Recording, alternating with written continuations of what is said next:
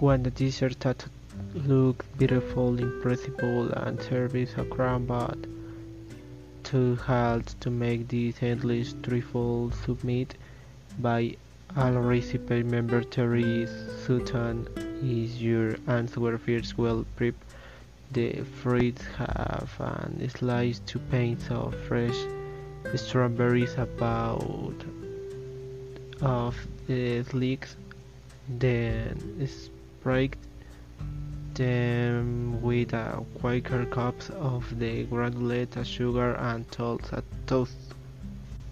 Now slice bananas about I think to have half of an inch thick toast them with a Quaker cup of orange juice so they don't turn brown.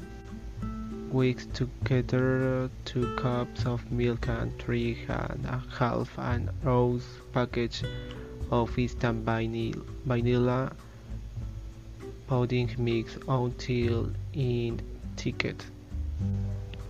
Cut two 8 or 9 inch larger, layers of white cake into 1 inch cup if the cake are omelette make sure they fully cooled before you cut them several recipes remember also note that they streamline, streamline the recipe by using store bought angel food or uh, cupcake.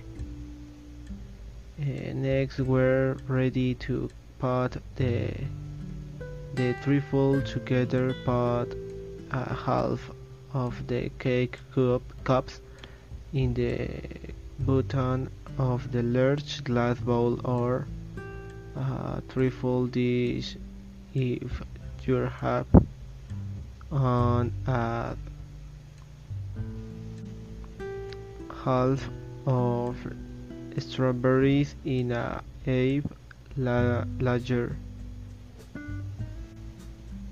Next add half a pint of fresh blueberries and half and sliced bananas. Spread half of the pudding over the fruit. Now repeat each of the layers in the some other cake. Strawberries blueberries banana and pudding.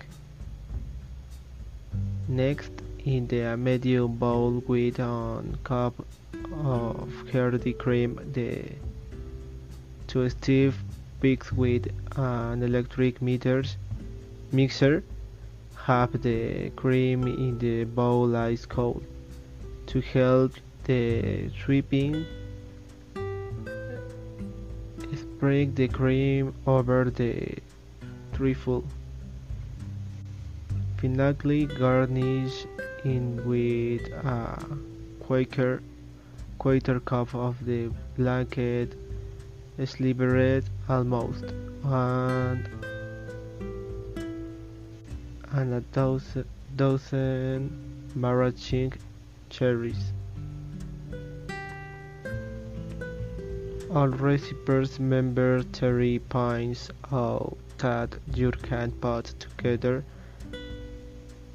uh, the endless trifle in a large uh, glass bowl or they can make it in individual glasses either always the band of fresh fruit and berries by vanilla pudding and the cups make stunning presentation